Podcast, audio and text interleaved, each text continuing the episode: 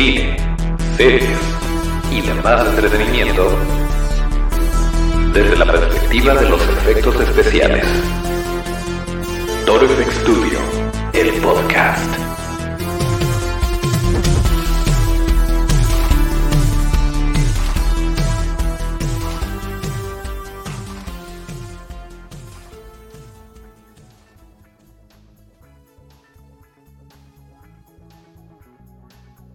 Pues así es, ya estamos en vivo y estamos en Torfex Studio, el podcast, el lugar donde hablamos de cine, series y demás entretenimiento desde la perspectiva de los efectos especiales de maquillaje.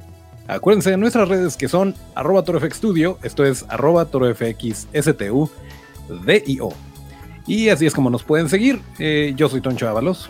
Y pues aquí arrancamos el episodio. Es la segunda vez creo que lo hacemos en vivo a ver qué tal nos va. Por ahí tenemos algunas, eh, una sorpresilla, un invitado que no habíamos anunciado, pero que nos va a engalanar con su presencia. Pero por lo pronto, em, pues bueno, les recuerdo que estamos todos los martes y todos los eh, viernes en la plataforma que ustedes eligen para escuchar podcast y también estamos en YouTube y en Facebook y estamos subiendo también el video a, a Instagram TV para quien se le ofrezca voltear la pantalla, pues también estamos ahí.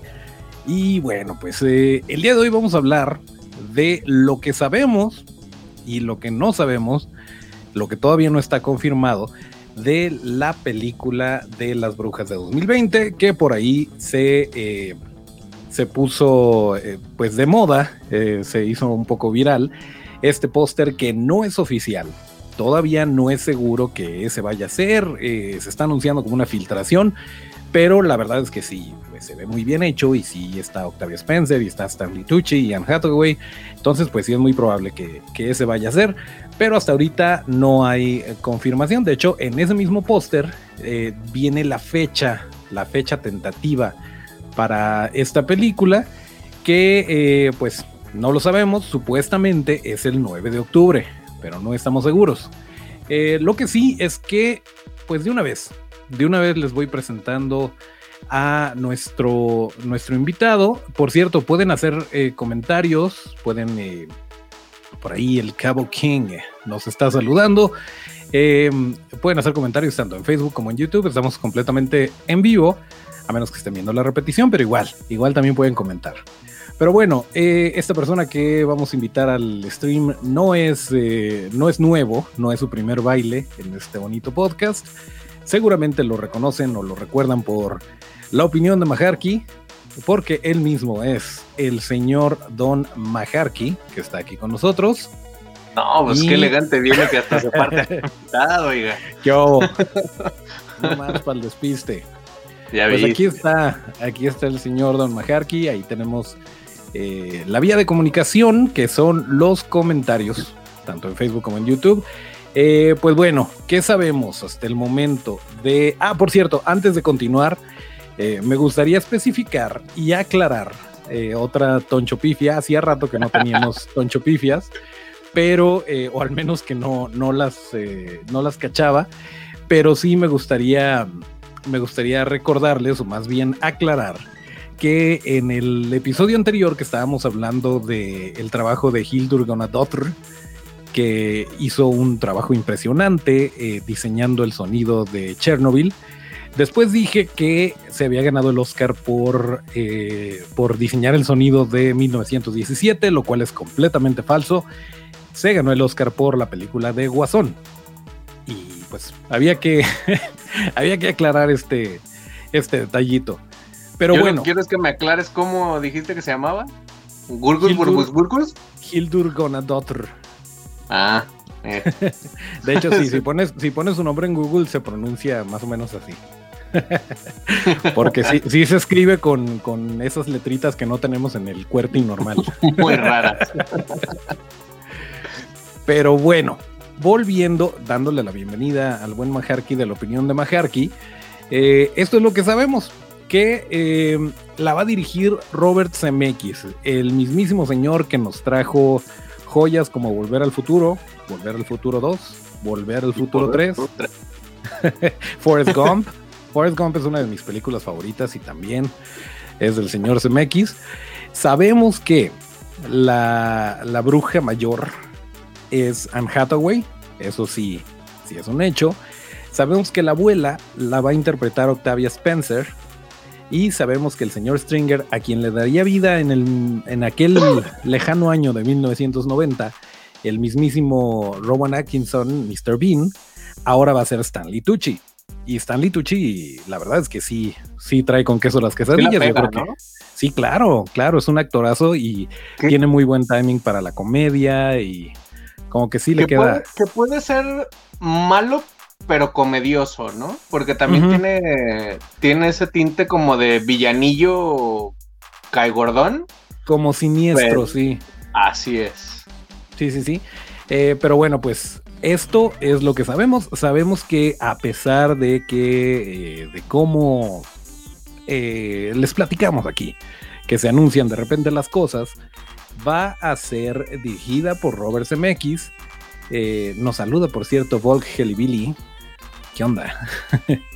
Em, a pesar de que va a ser dirigida por Robert Zemeckis, pues todo mundo está, está haciendo ruido porque el screenplay entre otros, entre Robert Zemeckis también, va a ser hecho por Guillermo del Toro. Y también va a ser producida por Guillermo del Toro y Alfonso Cuarón. Y Cuarón. Sí.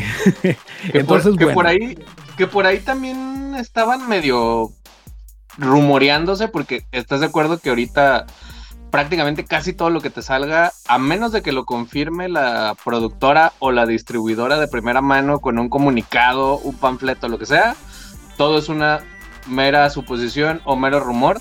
Y por ahí también rumoraban que eh, Cuarón como que se estaba bajando, como que andaba ahí medio de, sí, pues ya te di unos billetes, pero no le hace, ya no te doy más, y pues ya, lo que puse no hay bronca incluso eh, el, mismo Guillermo del Toro originalmente se estaba como que coqueteando con la idea de, dirigir y de que el director no fuera Robert Zemeckis, que fuera el, mismísimo del Toro. Pero, eh, pues bueno, por lo pronto lo que se sabe y lo que se está haciendo va muy bien, va por muy buen camino, tiene un gran cast, eh, tiene, tiene personas bastante seguras a, su cargo. O sea, lo que me refiero es que Robert Zemeckis es muy bueno en lo que hace y para el tono de la película creo que está muy bien. Y más adelantito vamos a platicar de dentro de los detalles curiosos de, la película original, de la de 1990. Eh, creo que sí se va a, a, inclinar esta versión un poquito más por, por el lado un poquito más oscuro, aunque según, según Screen Rant y según las fuentes, el, la clasificación de la película es PG, lo que aquí sería B. Eh, entonces, pues bueno, no se van a ir tan allá, no se van a ir tan hacia lo, oscuro, pero definitivamente siendo este el 2020, yo creo que sí se van a, que sí se van a meter un poquito más por el lado de, por el lado de lo, pues las partes más... Eh, macabras del libro de Roald Dahl. Y eh, curiosamente, pues no, no aparece, aún no sabemos, sabemos quién va a ser Bruno, que es un chamaguito que ha estado en una película antes, eh, pero no sabemos quién va a ser Luke, no sabemos eh, nada de esto. Que por cierto, pues una, uno de los datos curiosos es eso, que Luke no tiene nombre en el libro. Le pusieron el nombre para la película, pero realmente nunca tuvo nombre. Eh, y mm, yo creo que es un buen momento para que le entremos a las, eh, las cosas que sí sabemos. Yo, yo, me oh. voy, yo me voy a inclinar según IMDB Ajá. a que Luke se suponía que era el, el nieto, ¿no? Ajá, el nieto de la abuela. Ajá, según IMDB. el hijo del papá. ajá, existe un morrito que se llama Yacir Bruno. Eh, que al parecer es de. Ah, ahorita te digo. Salió en Atlanta, The Out y Christmas, Christmas Chronicle. Y ya tiene tres actuaciones. Atlanta con Donald Glover. Que de algún modo, pues tú sabes que si Donald Glover ahí medio hace cosas, también como que cuida mucho ese pedo. No le veo tan mal. Se parece más o menos el, el, chavito, igual no sé si por ahí lo quieras que te mande la foto o, o la pones, pero se parece a, a, este chavito de color de Stranger Things. Ok, ok, a Lucas. Ajá, entonces yo me iría por ahí porque si estás casteando como la abuela a Octavia Spencer. Sí, claro, claro, no le van a poner un, rubio de nieto. y, está Chris Rock. Quiero pensar que la voz del ratón la va a hacer Chris Rock. Ojalá y no. no lo sé. O, algo. Va a tener ahí un papel medio raro. No creo que salga Chris Rock as himself. Sí, porque dice Chris Rock, pero no dice, no dice quién es. No, dice, qué, papel. Exactamente. Entonces yo me iría por ahí. Y en una de esas mm. se avientan el. Eh, pues lo que hicieron. Vaya, lo que se hace normalmente cuando se hace una adaptación. Se inventan un personaje para Chris Rock. Que también. Ándale. También podría ser. En una de esas sale de bruja.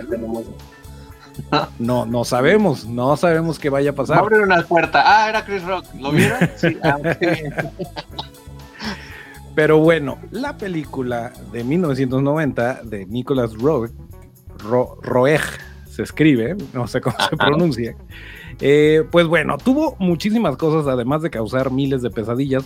Originalmente la querían, eh, vaya, la intención era que fuera atractiva para los niños y por eso es que le bajaron un poquito el tono siniestro del libro. Intensidad. Exactamente. Eh, pero aún así, pues sí, sí causó bastante impacto y sí causó bastantes pesadillas. Eh, y bueno, pues dentro de todo esto, eh, el mismísimo Nicolás usó a su hijo, le ponía así, eh, le ponía partes de la película y ya si veía que se ponía, que se friqueaba demasiado, que se asustaba demasiado, decía, ah, ok, este, ahí es donde le tengo que bajar un poquito. y bueno, eh, de cualquier manera. Espero que le haya pagado como consultor. sí. Eh, pues de cualquier manera, la, película sí, sí estuvo pesadita, vaya. Si, si, la vieron de chiquitos, saben de qué les estoy hablando. Eh, incluso en, el Reino Unido, sí hubo dos escenas que, tuvieron que cortar que, o, reducir. porque era demasiado gráfico incluso para, para una clasificación para adolescentes y adultos, em, que fue pues justo cuando el personaje de Angelica Houston de la, de la bruja mayor se está quitando la máscara.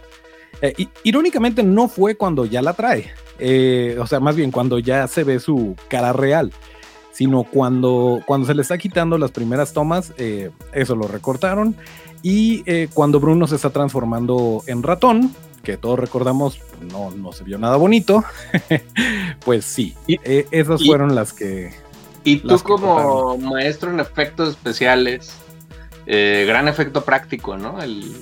Ah, claro, claro. De hecho, fue, eh, tristemente, eh, fue la última película de Jim Henson, la última película que supervisó completamente y que estuvo ahí involucrado con, con los puppets que pues utilizaron ratones y más adelantito les, les platicamos un poquito más de, de los puppets. pero sí, desafortunadamente cuando, cuando salió la película, pues Jim Henson ya, eh, ya se había hecho uno con la fuerza, pero pues sí fue una, fue, fue su última chamba realmente. Y de hecho, estaba checando, volviendo un poquito a la película de 2020, que todavía no sabemos mucho, y las personas involucradas en el maquillaje y en los prostéticos no son necesariamente eh, los nombres que hablamos aquí o alguna compañía de efectos. Eh, lo más que alcancé a ver fue KMFX y al parecer es una compañía italiana. Entonces, eso me hace pensar que parte de la producción se hizo en, Italia y ajá, en Europa y que, em, y que pues no, no son los de siempre, ¿no? Entonces, no sé qué pensar al respecto. Me hubiera encantado que, que la compañía de Jim Henson estuviera involucrada nuevamente en esto, pero desafortunadamente, pues lo que sabemos hasta el momento es que no. Em, sí, pues, creo, creo que suena de algún modo lógico porque la película, si no mal recuerdo, era eh, tema como de campiña inglesa, ¿no? Donde vivía la abuela y el tren y todo el rollo. Entonces, no me suena nada descabellado que hayan contratado personal in situ a Sí, claro. Y muchas veces por cuestiones de impuestos lo tienen que hacer de esa manera. Tienen que contratar a cierta cantidad de, personal eh, local. Eh, pero también, eh, también es cierto que quien lleva el proyecto o quien es la cabeza, por lo general es alguien con quien ya se, haya trabajado antes, que ya tengan confianza. Por ejemplo, pues Guillermo del Doro dijo, para Scary Stories to Tell in the Dark, quiero a Spectral Motion y quiero que esté Norman Cabrera y Mike Hill en, este rollo de los, de los monstruos. Y bueno, pues así es como normalmente se hace. Eh, Hellboy se grabó en República Checa y sí, agarraron a mucha gente de por allá, pero, eh, pero pues fueron, fueron Rick Baker en la, en la 1, el, estudio de Sinovation, y en la 2 ya fue Spectral Motion, o sea, sí este sí se puede, pero pues bueno, no, no sabemos eh, sobre esto. Pero hablando de maquillaje, eh, según, según historias, eh, más bien, según el, mismo testimonio de Angelica Houston, se tardaba siete horas en, en, ponerse su maquillaje, que es una de las cosas y por las cuales amamos a Otto. es una de las cosas difíciles, pues, de que ella siendo pues una actriz bastante respetada en ese momento, ya tenía su carrera, eh, se tenía que, tenía que llegar siete horas antes que todos los demás eh, a que le pusieran el maquillaje y todavía se tomaba cinco horas el quitarse el maquillaje. Eh, dice ella misma que afortunadamente no fue tan difícil o, no fue tan pesado porque nada más estuvo haciendo esto dos o tres semanas. Ahora, si volvemos a, por ejemplo, Doc Jones en La forma del agua, que durante todo el rodaje tuvo que someterse a esto y fueron sesenta y tantos días, pues sí, no, no está, no está tan padre. Pero bueno, valió definitivamente la pena y creo que Angelica Houston fue eh, perfecta para este papel. Se nota que le, que le metió, em, que le metió todas las ganas del mundo, pero ah, déjenme les pongo el póster porque pues ya hice el layout y no se me hace onda no utilizarlo en este momento estamos hablando de esta, de las brujas. Todavía te escuchas, Majarki, por si quieres, sí, por si quieres agregar algo. Pero, eh, no, no, no, dime, dime. Este, ahí déjalo, ahí déjalo, no puedo salir como puse, ¿no?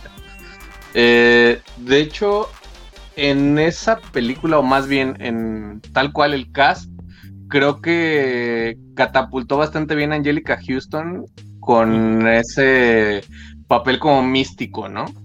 Sí, claro, porque sí, o sea, se ve el dramatismo, se ve, incluso fingió para, para quien la haya visto en inglés, eh, quien no, pues aprovechen para verla en inglés, porque yo me acuerdo perfectamente de, del doblaje del abuela, y este, porque pues así, así era como nos llegaba a nosotros, pero eh, pues incluso Angelica Houston fingió el acento alemán, y o sea, le estuvo metiendo cosas de su, de su cosecha, para que esto, pues vaya, para que saliera bien el proyecto y esto demuestra la, el interés que tiene eh, y lo profesional que puede llegar a ser en, su papel. Que por cierto... a lo que me refería en, eso es eh, el tema místico o esa, ese misticismo le valió ser Morticia un año después.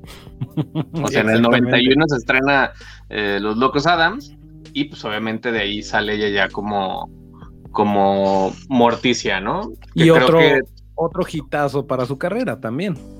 Así es.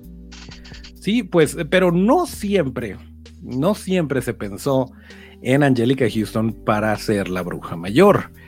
Eh, estuvieron coqueteando con algunas eh, actrices en ese momento. Incluso se llegó a considerar a, a Cher Sí, esa mera, la de Believe, la, cantante. Que sí se eh, parecen, ¿eh? Sí, sí, sí, sí, son más o menos del tipo, pero donde me brinca, ahí te va. También se llegó a considerar a, Linda Blair. Ok. Exorcista, exactamente, y a Sigourney Weaver. Que mira, yo soy muy, muy fan de Sigourney Weaver y creo que lo hubiera hecho excelente, pero a lo mejor no, pues no sé, la, veo como, como una... Eh, super malota, empoderada, pero no estoy seguro, no estoy seguro de cómo hubiera funcionado. Estaría interesante, digo, si, si en algún momento llegara. sí, sí, sí, si, si, hubiera por ahí material de alguna prueba de cámara, pero hasta donde sé, solamente se quedó en pláticas. Dice Christopher Moreno que muy buena esa película. Definitivamente nos definió a muchos esa, esa película y nos traumó a muchos. Eh, pero sí, o sea, me, parece muy interesante esto que, eh, vaya, afortunadamente salió todo bien. Eh, y, pero sí está, está bien raro que, hayan pensado, sobre todo en Linda Blair y en, y en Sigourney Weaver. La de Cher, mucha gente se la sabe y sí, realmente, pues se parecen, pero, pero tampoco, tampoco me lo imagino con, con Linda Blair. Eh, y, menos en este tipo de papel que pues ya, ya nos había traumado con el exorcista, que tenía que regresar. a, causar más terror a los morros, ¿no? Así es. Y eh, pues otra cosa que también, pues es todos estos, eh, estos datos de trivia nosotros los compartimos porque son cosas que nos apasionan y, que a lo mejor ustedes no estaban tan enterados, pero pues la película ya tiene 30 años, entonces probablemente ya se ha hablado de esto por ahí, eh, pero bueno, vale la pena repetirlo. para los ratoncitos, porque pues ustedes saben que, spoiler alert, en algún momento los niños se convierten en ratones, que era como que todo el todo el cotorreo que traían las, eh, las brujas, exacto. Em, se, utilizaron tres tamaños. ¿Y esto por qué? Pues porque necesitaban que hicieran cosas diferentes. Entonces tenían el, ratoncito de 3 pulgadas, 9 centímetros por ahí, em, que, pues obviamente es para cierto tipo de tomas, así que van a pasar rapidito. Eh, había ratones de tamaño real me imagino para las tomas donde está con la abuela, donde está interactuando con, alguien del, elenco. Y lo interesante es este, eh, había ratones, eh, había puppets de ratones que eran 10 veces su tamaño real. ¿Por qué? Porque para empezar, mientras más pequeño es, más difícil es meterle cosas para que se mueva. Entonces, si es 10 veces su tamaño real, pues es mucho más fácil de controlar, de titiritear, y obviamente estos los usaban para escenas, eh, para tomas cerradas, en donde los titiriteros pudieran hacer su chamba eh, a gusto, sin, sin mayor problema. Cuando lo baña la abuela, ¿no? Ándale. y pues también para darle más dinamismo y para que pues en los momentos en los que sí nos estamos enfocando en el ratón tenga este tipo de eh, pues de vida que, se vea más, eh, más dinámico, más fluido el movimiento. Eh, y bueno, pues eso, eso también es, es algo que te da Jim Henson, que te dice, oye, tienes esto porque pues obviamente a Jim Henson no le dicen cuántos ratones se van a necesitar, le pasan un guion y él dice, ok, están estas escenas, en estas no la vamos a hacer con uno, con, con un puppet vamos a tener que hacer una réplica y en estas otras sí lo podemos hacer de esta manera y de esta otra. Y pues es parte de lo bonito, del cómo ayuda la parte de los efectos especiales a, contar la, historia. Y, que dudo eh, mucho que en esta nueva vayan a utilizar tanto efecto práctico, ¿eh? La verdad. Fíjate que yo también, yo también estoy pensando en por qué lado, por qué lado se va a ir eh, Guillermo del Toro como productor porque Robert Zemeckis no le tiene nada de miedo a, lo práctico. Sí, eh, claro. También, también es muy fan de cuando se puede práctico, se puede. Eh, pero Guillermo del Toro es una persona que está muy involucrada en ambas partes, tanto en lo digital como, como en lo práctico. Eh, así que yo confío en que la película va a tener lo que necesite cuando lo necesite. Obviamente para los maquillajes de brujas y todo esto, pues sí, sí esperamos ver esperamos ver algo interesante, algo... Eh, ¿Crees que repitan la hazaña de los hombres calvos en el fondo? Ah, de hecho sí, por ahí tenía, por ahí tenía, pues, eh, eh, fue, fue más o menos lo que, lo que quería decir con Chris Rock. Ahorita les mostramos la, imagen. Pregunta Christopher Moreno, ¿saben cómo hicieron la escena final donde hay un trenecito y todo antes de que vuelva a ser niño? Eh, te voy a decir cómo la hicieron. La hicieron en contra de la voluntad del escritor del libro. Porque un mago lo hizo. Porque originalmente, no, es que originalmente, em, y dice que también ojalá, ojalá y utilicen un efecto práctico. Estoy totalmente de acuerdo contigo, Christopher. Eh, volviendo, volviendo a estos datos curiosos, sí, o sea, el eh, Roald Dahl estaba muy contento con, con la primera versión de la película. Eh, se rumora por ahí que este, conmovió al grado de las lágrimas, pero desafortunadamente eh, pues probaron esta versión, este corte con, con algunas audiencias de prueba y no les gustó que Luke se quedara como, como ratón. Originalmente, y él, él lo, lo, defiende, dice, pues es que este era un final feliz, se quedaba como ratón y junto con su abuela se iban a, a seguir cazando brujas y todo esto. Em, y pues no, resulta que eh, no, no les pareció al estudio y dijeron, ¿saben qué? Eh, vamos, a, vamos a grabar otro final en donde Luke se vuelve a convertir en niño. Y, y esto fue, esa es la escena del, del trenecito a la que se refiere Christopher, que muy probablemente pues una parte fue incluso con ratón real, otra con réplica y ya después eh, pues un efecto digital me parece cuando vuelve a ser niño, porque fue, eh, y obviamente con sets gigantes, esto sí, para que, para que el ratón se viera proporcionado. Eh, pero bueno, el caso es que este final no está en el, en el libro y no hizo nada feliz al escritor. Y Jim Henson le tuvo que mandar una carta y así como que disculparse y porque amenazó incluso con decir, ¿sabes qué? No pongas que basada en mi libro, no quita mi nombre de los créditos porque yo así no juego. Hizo su berrinche, pero afortunadamente no le duró mucho. Este, y eso fue, e, e, eso fue el, detallito del final. Pero volviendo a lo que decías, Majarki, de la, de la escena, eh, que es otro, otro dato curioso, por alguna razón, realmente eh, sí le veo justificación. Hay una, y ahí les doy otro spoiler si no han visto la de 1990. Hay una escena donde están, eh, donde están en, en la junta con la gran bruja y pues obviamente las brujas son naturalmente calvas y usan pelucas para mezclarse con la sociedad.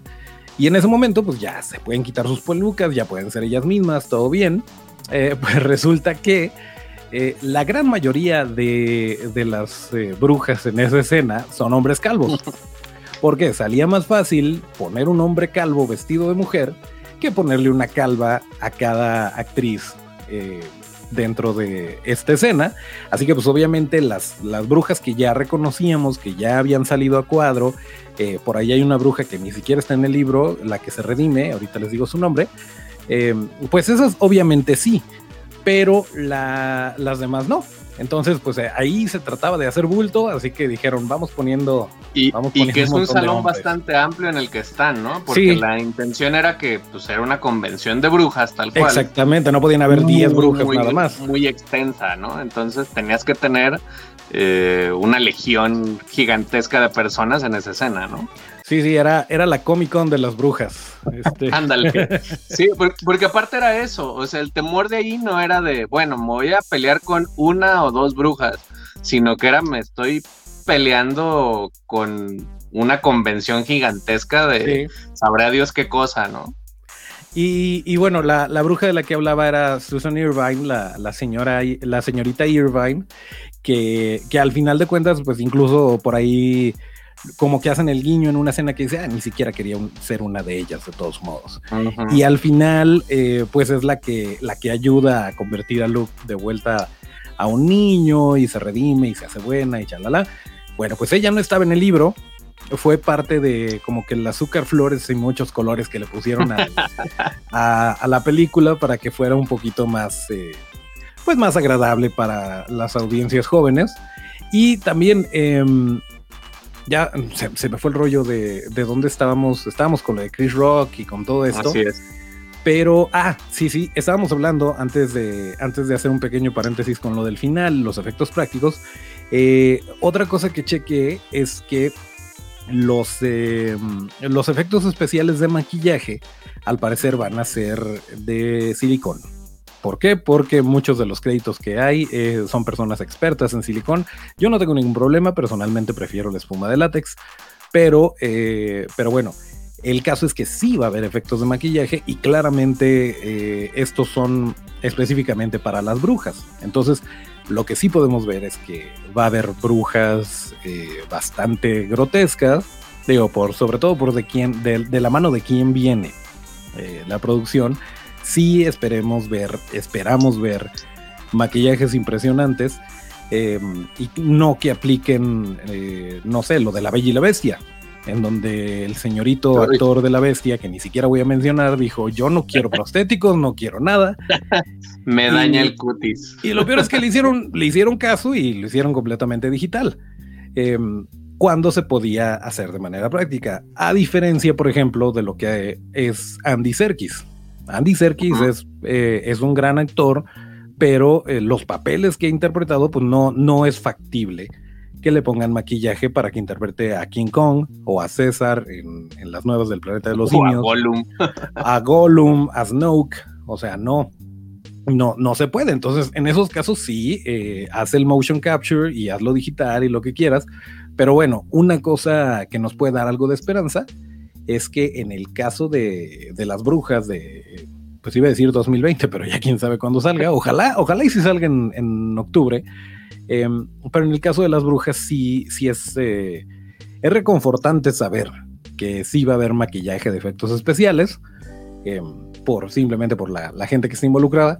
Muy probablemente sí se avienten algo digital para los ratoncitos. Eh, pero bueno, como, como lo dije antes, mientras funcione, mientras se vea bien, no tengo eh, problema si escogen una cosa u otra.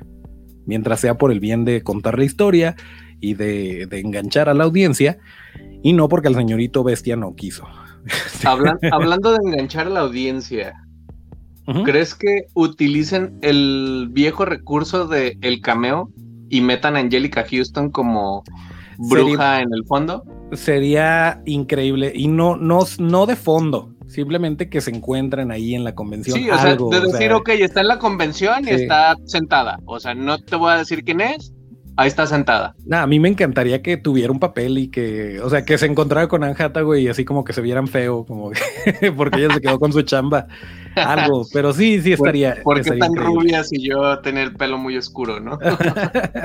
sí, eso, también está raro, que, que la, nueva gran bruja es rubia. Pero bueno, a final de cuentas, si puedes usar peluca. Es, rubia y tiene, y tiene una boa como de Britney. Ajá. Mira, un cameo de Britney Pelona estaría padre. que en una de esas sí, ¿eh? incluso, ¿sabes para quién me gustaría esa Britney Pelona? Para. Como para, como para el Vengador del Futuro en la escena donde se le abre la cabeza. Ah, ya. Trabajo increíble de Robotín, por cierto. Ya hablaremos de Total Recall. Y, filmada en el metro de la Ciudad de México. Correcto. pues bueno, em, estoy checando, creo que eh, son las... Eh, ah, por cierto, una, una cosa bien interesante. Eh, lo, lo, dice nuestro amigo personal, el multilaureado cineasta Víctor Osuna. Em, y lo. y multiinvitado en el. También, también. Eh, y lo dice, lo, lo, han dicho varias personas, eh, sobre todo las que están involucradas en el, en el terror y en cosas así, que por lo general se trata de. Y en general el cine.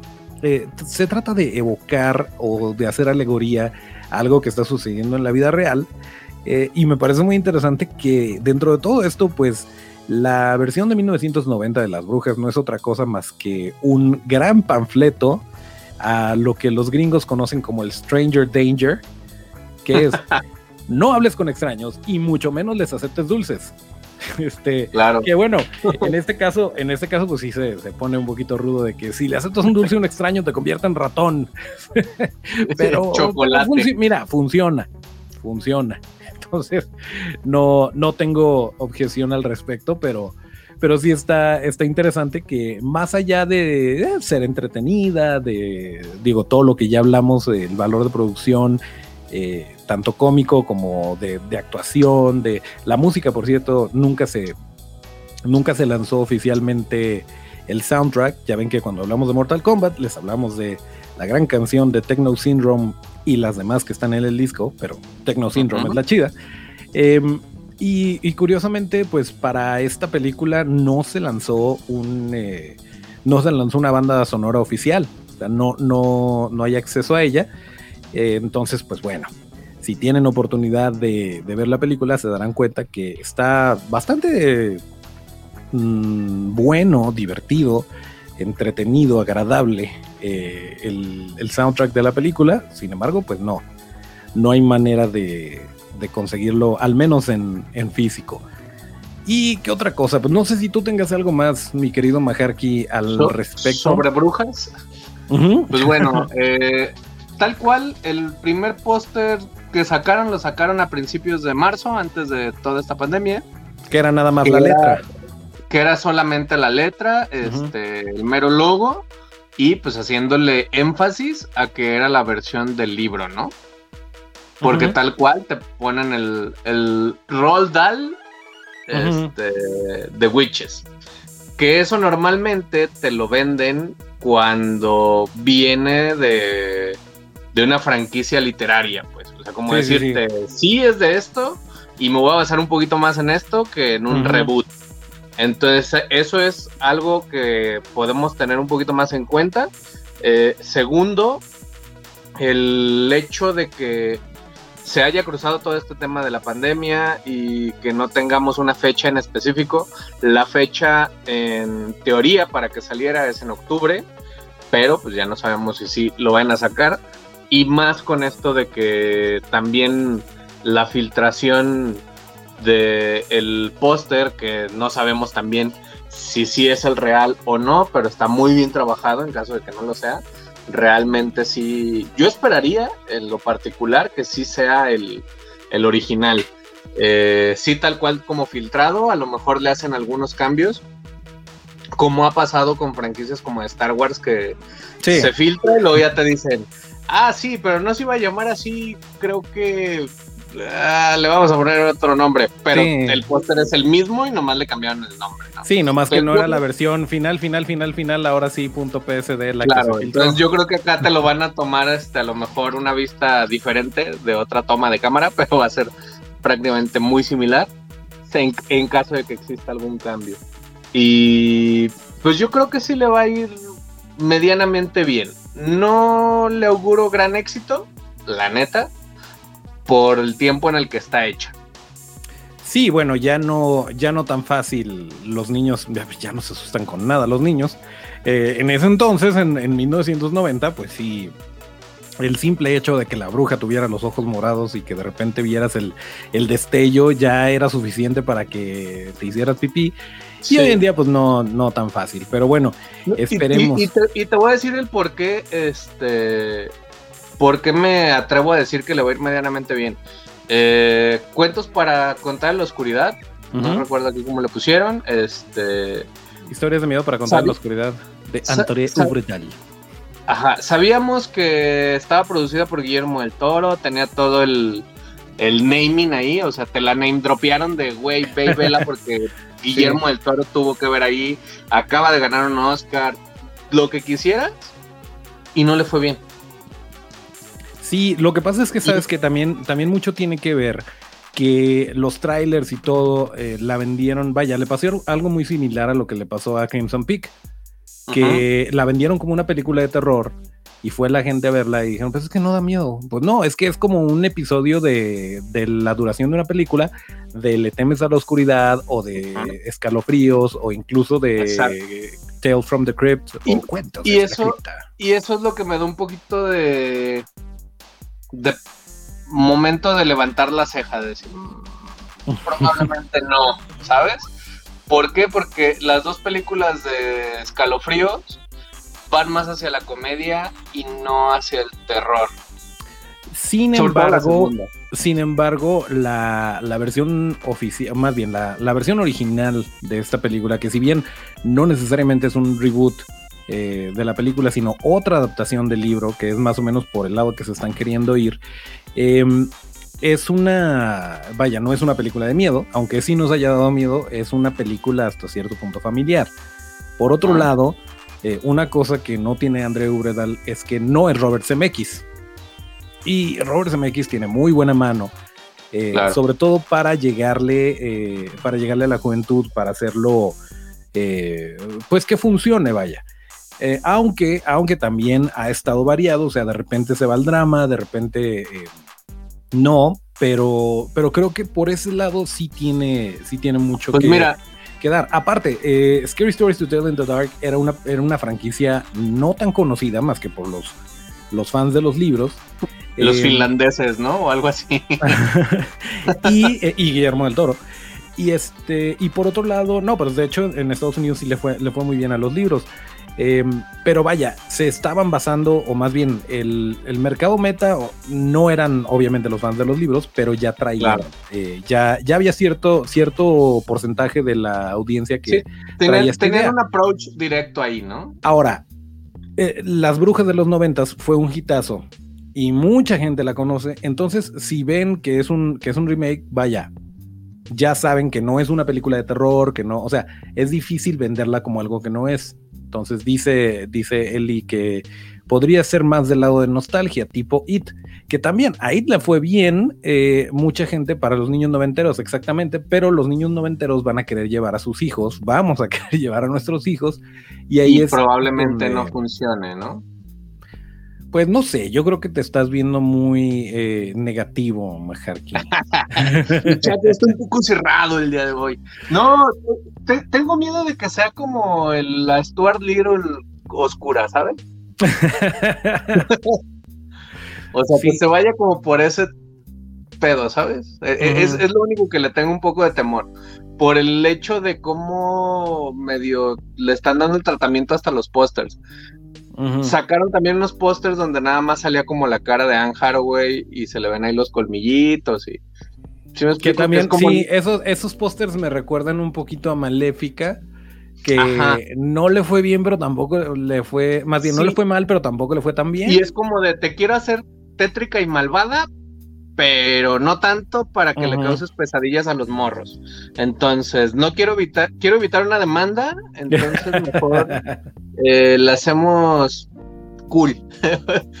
sí, o sea, sí, por ese lado digo, lo podría, lo podríamos pensar, aunque también hay que tomar en cuenta que no es Disney, es Warner.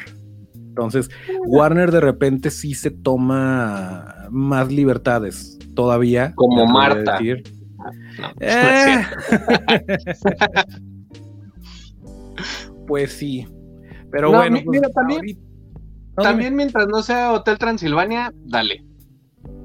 Y no porque no me guste, sino que es como el tratamiento del monstruo buena onda, ¿sabes? Sí, que a mí me encanta Hotel Transilvania, ¿qué te pasa? pero sí, pero, acá, es por ese. Sí, sí que no lo quieran hacer live action de Hotel Transilvania, sino que eh, le le rindan homenaje y respeto al material original y a quieras o no a la película original que, pues está en el imaginario colectivo y si no fuera por ella pues no la estarían vendiendo. Vaya, Pues mira, pase lo que pase, yo la voy a ver, entonces, pues ahí le van mis dólares. Exactamente. Y ahí seguramente en el momento en el que salga, ya sea octubre de 2020 o febrero de 2032 cuando se acabe la pandemia, ahí la van a ver en, eh, en la opinión de Majarki. En Efectivamente. opinión, eh, majarki.com o arroba Majarki opinión en todos lados. Qué bien. Y eh, pues yo, yo te agradezco mucho que hayas estado, don Majarki. Un gustazo. amigo. siempre. Nada más antes de, antes de terminar, les recordamos que tienen hasta el próximo martes todavía para ganarse este bonito cubrebocas. Eh, ya les dijimos cómo, les vuelvo a recordar, en la página de Instagram de Vertebra Shop hay una foto donde salió un servidor con el cubrebocas. Lo único que tienen que hacer es ponerle arroba Studio, me va a regalar un cubrebocas y ya están participando. Obviamente, eh, pues sí estaría bien padre que siguieran a Vertebra Shop y a Vertebra Studio 336 para que eh, pues estén al pendiente de las cosas que tienen, porque además tienen, además de ese cubrebocas tienen otros, y Vertebra Shop es un este, perdón, Vertebra Studio es un estudio de efectos especiales y hacen cosas bien interesantes y los vamos a tener aquí, entonces, pues yo nomás les digo que se vayan poniendo truchas. Y ahí viene Halloween, váyanse preparando. con cubrebocas. con cubrebocas cool. Ojalá, ojalá y Halloween sí, sí lo podamos celebrar. Digo, ya nos hago el cumpleaños a muchos, pero, pero todavía tengo esperanzas con Halloween. Eh, pues bueno, don Majarkin, pues no sé si quiera agregar algo más. No, pues muchas gracias por la invitación. Este, tenemos funciones 6.15 y 8.30 normalmente. 6.15 y 8.30. Ajá, en la normal, la normal. Ah, iba a decir Buenavista, Buenavista, Buenavista. ah, es que tú estás en Ciudad de México. ah, ah, sí, es cierto. Pero bueno, pues muchas gracias por la invitación y pues ahí vayan y denle activar la campanita y manita arriba y todo ese pedo que tienen que darle. Sí, sí, sí. Síganlo en Twitter que tiene Twitter y síganlo en Instagram que tiene Instagram. Exactamente. Ya está. Pues muchísimas gracias, don Majarki. Déjame. Eh, otra vez Otto no nos puede poner el tema de salida, nos va a poner el video de salida. Pero pues, llamado. Eh, exactamente. Bueno, pues muchas gracias a los que estuvieron cotorreando en vivo. A los que no, pues díganle a sus amiguitos que se lo perdieron, pero que todavía lo pueden ver en, em, en Spotify, en Apple Podcast, en donde quieran, en YouTube, en Facebook y en Instagram TV. Y pues, eh, muchas gracias, don Majarki. Y hasta el próximo llamado. Vámonos, Soto, córrela. Cine, series y demás entretenimiento desde la perspectiva de los efectos especiales. Toro Studio, el podcast.